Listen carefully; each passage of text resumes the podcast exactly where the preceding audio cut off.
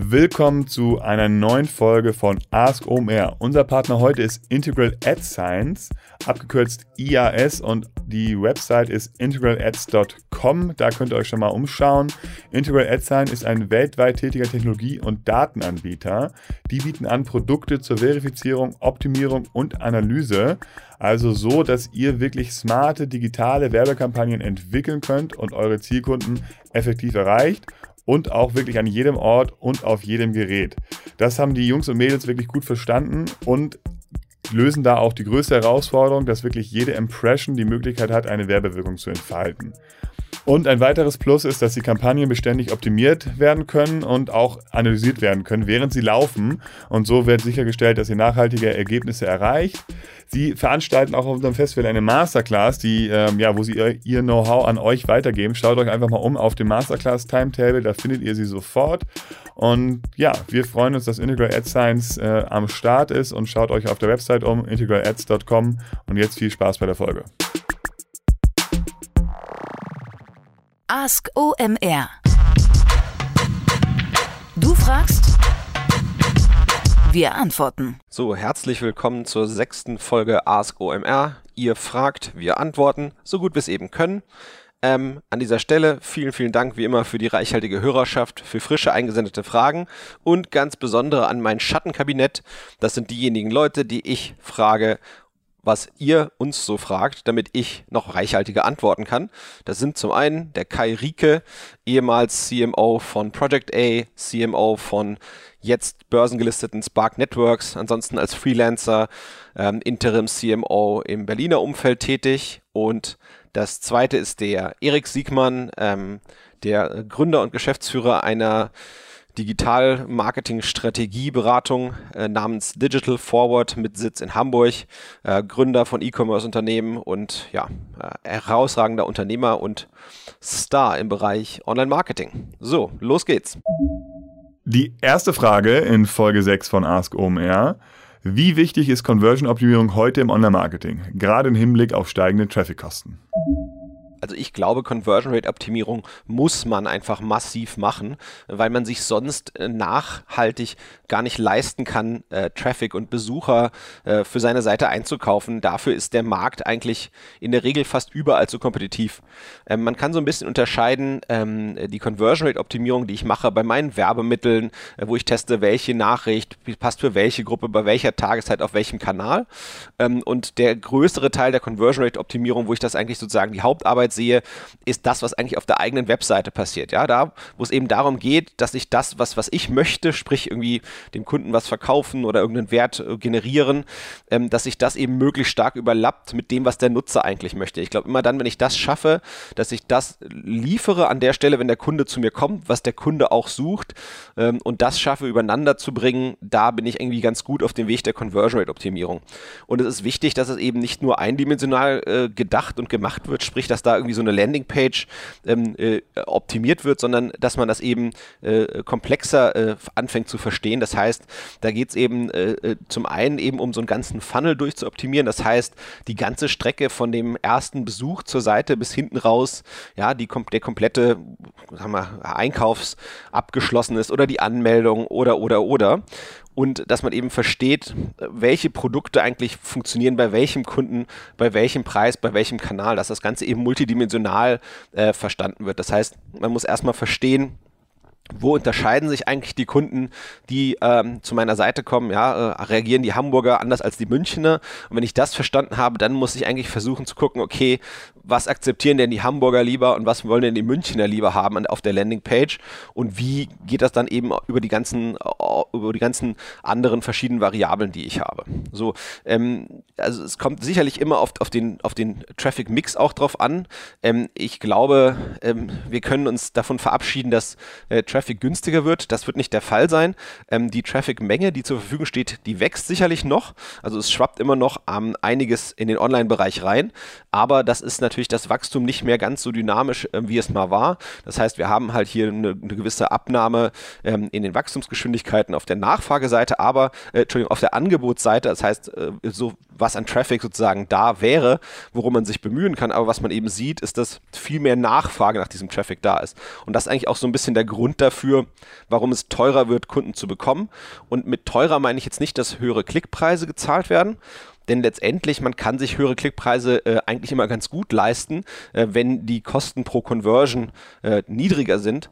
Ähm, das, was man eigentlich vergleichen muss und das, was eben eigentlich die Kennzahl ist, die man im Auge behalten muss, ist so etwas wie, wie die Kosten-Umsatz-Relation äh, pro Kanal oder die Kundenakquisitionskosten pro Kanal. So, und die, die steigen halt eben leider ähm, insbesondere deswegen, weil die Nachfrage, der Kampf, sagen wir, um diese zur Verfügung stehenden Besucher, ähm, dass der, die Nachfrage nach diesen Besuchern, die ist deutlich höher als sozusagen das Angebot sich entwickelt. So, was natürlich auch immer eine indirekte Implikation davon ist, das hatten wir in einigen der, der vorherigen ähm, Folgen schon mal drin, ist, dass eigentlich das Bestandskundenmarketing besser werden muss. Das heißt eben nicht nur die Conversion beim ersten Mal, beim ersten Kontakt, sondern eben auch weit darüber hinaus. Ähm, und dann kommt so ein bisschen noch darauf an, ja, wie reif ist der Kanal? Gerade bei den reifen Kanälen, die, in, in die, wo es extrem niedrige Eintrittsbarrieren gibt, ähm, dort mitzuspielen, wo, wo auch wenig Risiko da ist, die zu bedienen. Ja, ich sag mal sowas Klassisches wie Google AdWords oder Facebook-Werbung. Äh, da, da verstehen viele, wie es funktioniert und dort ist eben äh, der, der Preis, um die Kunden äh, zu kriegen, schon extrem hoch, weil, weil, weil sich eben viele trauen, dort mitzuspielen. Das heißt, man kann sich vielleicht leisten, manchmal ein bisschen weniger Conversion Rate Optimierung zu machen, wenn man ähm, äh, irgendwelche äh, neueren Kanäle, die noch nicht ganz im Mainstream angekommen ist, testet. Ich sag mal irgendwie Sachen, die heutzutage äh, experimentell sind, wie irgendwie Messenger-Werbung äh, oder, oder irgendwie ähnliches oder irgendwas, was mit den ähm, intelligenten Lautsprechern für zu Hause zu tun hat. Ich glaube, da kann man sich leisten, vielleicht dann noch nicht mitzuspielen, weil das halt eben noch vage ist, weil eben noch nicht jeder mittanzt. Ähm, aber ansonsten in jedem, äh, äh, sagen wir, normalen, klassischen, bebuchbaren, bebietbaren Kanal, dort muss man eigentlich tip-top sein äh, im Bereich Conversion Rate Optimierung. Denn in der Regel ist das so ein bisschen so, wenn, wenn die anderen das alle machen und man macht das selbst nicht, dann ist der Zug eigentlich so weit abgefahren, dass man ihn gar nicht mehr einholen kann. Das heißt, dass man muss eigentlich dort von Anfang an voll mit einsteigen, weil ansonsten ähm, geht das eigene Geschäftsmodell vielleicht gar nicht auf, weil, weil die Geschäftsmodelle der anderen sie, sich allein durch die Conversion Rate Optimierung äh, eine ordentliche multidimensionale gegebenenfalls komplett äh, äh, so weit wegentwickelt haben, dass ich die gar nicht mehr einholen kann. Insofern Top-Priorität fürs Online-Marketing heutzutage. Phil hat uns gefragt, welche Erfahrungen habt ihr mit Text-Outsourcing? Anbieter gibt es ja viele, aber bei welchen stimmt die Qualität? Oder sollte man doch lieber begabte Blogger direkt kontaktieren und als Texter aufnehmen? Sehr schöne Frage und man muss sie noch ein bisschen weiterfassen. Ich glaube, man muss nicht nur über Text-Outsourcing ähm, äh, nachdenken, sondern über das Thema äh, Content-Outsourcing, also was dort und, und wie outsourcbar ist. Ähm, wenn man mal jetzt erstmal anfängt, über die Optionen nachzudenken, ich glaube, das eine klassische, was, was man relativ breit im Markt findet, ähm, sind Textmarktplätze, wo ich da relativ anonym eine bestimmte Qualitätsstufe ähm, einkaufe. Ähm, dann gibt es aber mittlerweile auch, sagen wir mal, Portale, über die ich irgendwie mit Freelancern relativ schlank in Kontakt treten kann. Ähm, es gibt mittlerweile auch Agenturen, die ein eigenes Freelancer-artiges Netzwerk haben, was eben auf einer ganz anderen Qualitätsebene stattfindet. Ähm, äh, dann ist eben, äh, gibt es Agenturen, die haben äh, äh große, äh, große hm, Teams mit, mit Redaktionen ähm, in-house sitzen und dann wiederum kann ich immer noch in-house äh, Leute haben beim, beim eigentlichen Werbetreibenden, beim Endkunden. Das heißt, es gibt schon extrem viele Möglichkeiten ähm, bei dieser Make-or-Buy-Entscheidung, also der Frage letztendlich, mache ich etwas in-house oder, oder source ich es aus? Ähm, dann ist wieder die Frage, wo, wofür genau, um welchen Content geht's genau. Das heißt, wie empfindlich ist der, wie, wie komplex ist der, ja? Ähm, äh, ist es etwas für, eine, für einen Shop, für eine Produktdetailseite, ja, oder für, eine, für ein ganz konkretes Hotel von einer Destination, wenn ich im Reisebereich tätig bin? Ähm, da kann ich vielleicht eher zu Optionen greifen, die eben so textmarktplatzartig sind, ähm, wobei die heutzutage in meinen Augen äh, deutlich schwierig geworden sind. Ähm, äh, geht es vielleicht um, um äh, Suchmaschinen Suchmaschinenoptimierungsaspekte, äh, wo ich eben ja, versuchen will, auf äh, spannenden Begriffen möglichst guten Content zu liefern, irgendwie einen kostenlosen Traffic von Google abzugreifen. Ähm, in meinen Augen ist es heutzutage sehr schwer, dem Bereich äh, mit Textmarktplätzen glücklich zu werden, sondern da muss man schon deutlich eher an eine so eine Premium-artige ähm, Version denken und dann kommt es eben ein bisschen wieder drauf an. Das heißt, ähm, ist das Thema so komplex, dass man das eben schwer outsourcen kann oder ist es einfach genug, dass man das auch extern ähm, äh, einkaufen kann? Ich würde jetzt ungern auf einzelne ähm, äh, Dienstleister ähm, eingehen. Ich würde eigentlich eher quasi versuchen, ähm, euch so eine Denkstruktur mitzugeben und zu gucken, was kann man eigentlich erwägen und äh, was könnte vielleicht ein Indiz in welcher Richtung sein. So und dann quasi die dritte Art, wofür man eben noch gegebenenfalls Content bräuchte, sind eben, sagen wir mal, komplexere Content-Marketing-Projekte. Ähm, da finde ich es am, am ehesten äh, schwierig, auf, auf sehr günstige, ja, Textmarktplatzartige Optionen zu gehen. Da wird man immer eher dazu gehen, ähm, entweder irgendwie feste in der Agentur zu haben oder, oder feste Leute in-house zu haben, weil man in meiner Erfahrung nach extrem tief im Thema drin sein muss und das klappt eben nicht so einfach mit jemandem, den man über ein Interface äh, irgendwie äh, briefen möchte. Ähm, dann ist eben auch die Frage, ja, was, was erwartet derjenige, der sozusagen diesen Content Outsourcing macht? Ähm, ähm, ist das ein bisschen eine Agenturperspektive oder ist es eine Endkundenperspektive? Ähm, wir hatten bei unserer, also bei der Agentur, die ich früher gemacht habe, hatten wir sehr, sehr viele äh, Redakteure, die eben ähm, äh, Content ähm, erstellt haben, aber es gibt eben auch äh, nicht nur den reinen Text, sondern ähm, unserer Erfahrung nach ist das sozusagen Erstellen des Text-Content eigentlich gleich viel Arbeit wie das Aufarbeiten eines Content, also ordentliches HTML HTML durchformatieren, ein vielfältiges, ein Einbinden von Bildern, ähm, von Videos und dann ist es nochmal eigentlich zusätzlicher Aufwand, ähm, diesen Content auf die, auf die Webseite eigentlich draufzubringen. Das ist auch meistens nicht, nicht unrelevant und da, man, man, sieht einfach, wie komplex dieser, dieser Bereich der, der Content-Erstellung ist, also wo es eben nicht nur mit Text geht, die, reine Texterstellung, sondern Textaufbereitung und dann eben auch die Integration des Contents in die Webseite. Und die Frage ist eben, was möchte der Kunde outsourcen? Und je komplexer es ist, je, je weniger kann man da eigentlich wirklich an, an so eine ja, sehr, sehr lose Konstellation reingehen. Ich sag mal, als loses sind immer den Textmarktplatz und dann so in der Kaskade, wie ich es vorhin so ein bisschen durchgesprochen habe, sondern dann wird man immer eher in, in Situationen rein müssen und wollen, ähm, in, in denen man eben eine, eine intensive Verbindung hat äh, zu den Partnern, die den Content herstellen. Ähm, denn wenn ich will, dass meine Content-Outsourcing-Partner ja am besten auch in mein eigenes CMS den Content integriert, dann muss das jemand sein, zu dem ich eine andauernde eine Beziehung habe, zu dem ich Vertrauen habe, damit ich ihn überhaupt an mein Content Management oder mein Shop-System ähm, ranlasse. So, insofern, äh, das ist so ein bisschen ja, als Gedankengerüst dafür.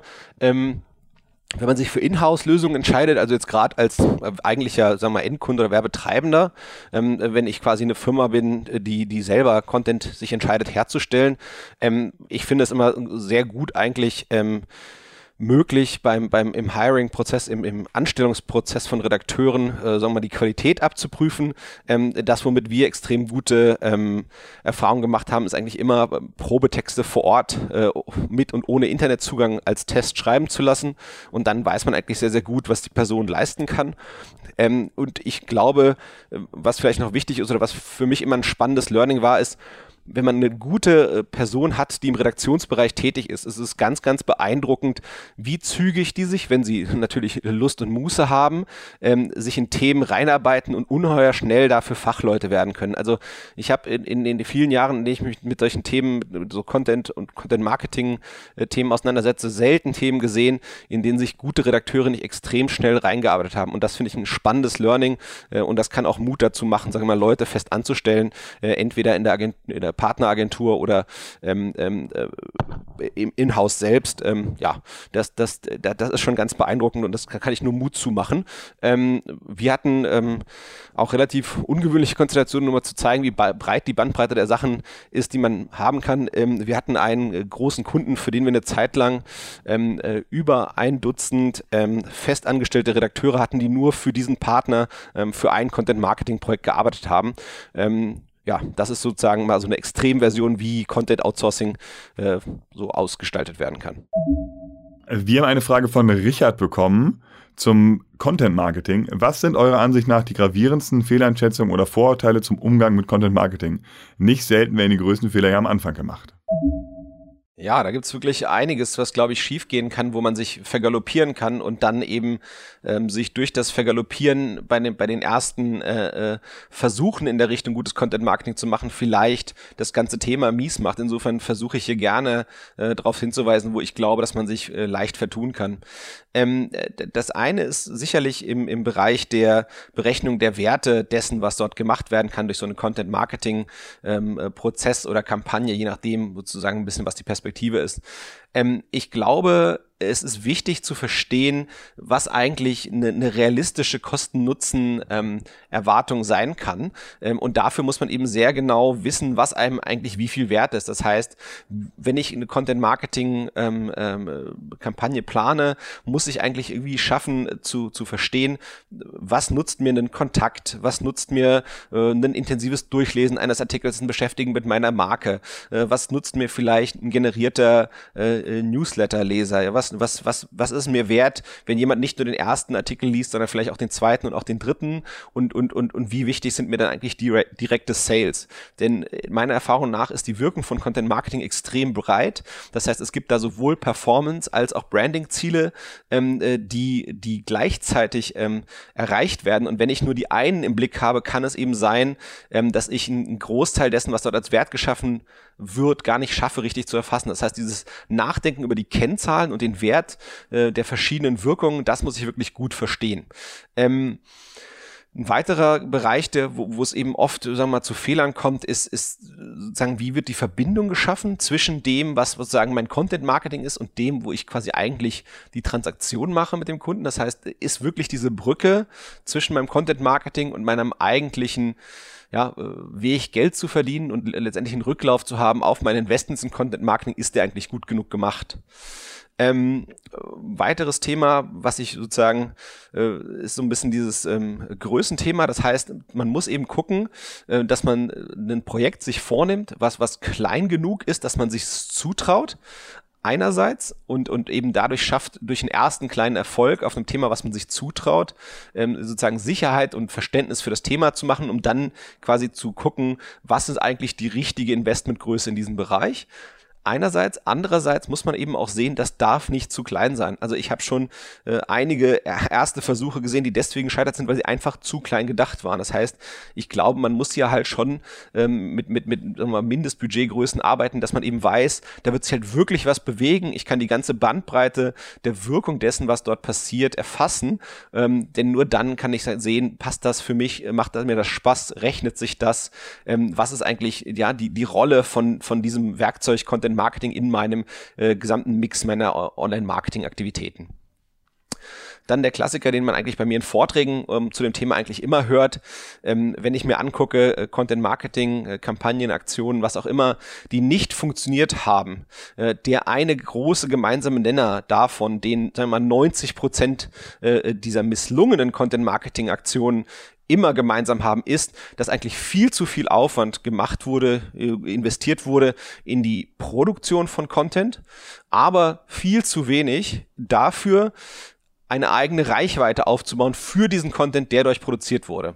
Ähm, wenn ich eine Daumenregel aussprechen müsste, ähm, ich glaube, man muss immer mindestens die Hälfte des zur Verfügung stehenden Gesamtbudgets in die Generierung der Reichweite für den Content investieren, und, und also sozusagen im, im Zweifel immer mehr investieren in die Reichweite für den Content als in die Produktion des Content. Das heißt, wenn ich zehn irgendwas Geld zur Verfügung habe, dann muss ich gucken, dass davon mindestens fünf reingehen in die Generierung der Reichweite und maximal fünf in die Produktion. Also wenn ich irgendwo einen Überhang haben würde, dann immer eher in der Generierung der Reichweite. Denn mir nutzt der schönste Content überhaupt gar nichts, wenn der, wenn den keiner sieht und nicht die richtigen Zielgruppe im richtigen State of Mind ähm, zur richtigen Zeit erreicht wird. Also das ist eigentlich ja der der Kernkardinalfehler, den ich den ich häufig begangen habe, äh, häufig gesehen habe, dass der begangen wird. Ähm, ja, dann muss man sicherlich verstehen, es, es gibt ähm, verschiedene Arten von Content und je nachdem, so was die Ziele sind und was die Zielgruppe, muss man eben verstehen, welches Medium da das Richtige ist. Da kann man sich vergreifen. Ähm, das sind, sag ich mal, Anfängerfehler, die können passieren. Da kann man sich ein bisschen Beratung reinholen. Ich glaube, das kriegt man relativ zügig gelöst. Aber das ist ansonsten auch noch so ein Klassiker, wo man sich ein bisschen vergreifen kann. Das heißt, ist jetzt für das, was man da gerade macht, Video das Richtige? Ist da Text-Content das Richtige? Ist da ein Audioformat das Richtige? Äh, muss da ein E-Book her? Was ist da eigentlich sozusagen ähm, das Mittel der Wahl für, für welche Ziele, für welche Strategie? Ja, ich glaube, wenn man, wenn man diese Sachen schafft zu umschiffen, dann ist man schon ganz, ganz weit vorne bei seinen ersten Versuchen. Ask OMR. Du fragst, wir antworten. Jeden Montag neu. Stelle uns jetzt deine Frage über unsere Ask OMR Channels. Melde dich im Slack Workspace an unter omr.com/askomr oder frage ganz einfach über Twitter mit dem Hashtag AskOMR. Du kannst uns natürlich auch einfach eine Mail schreiben: podstars@omr.com.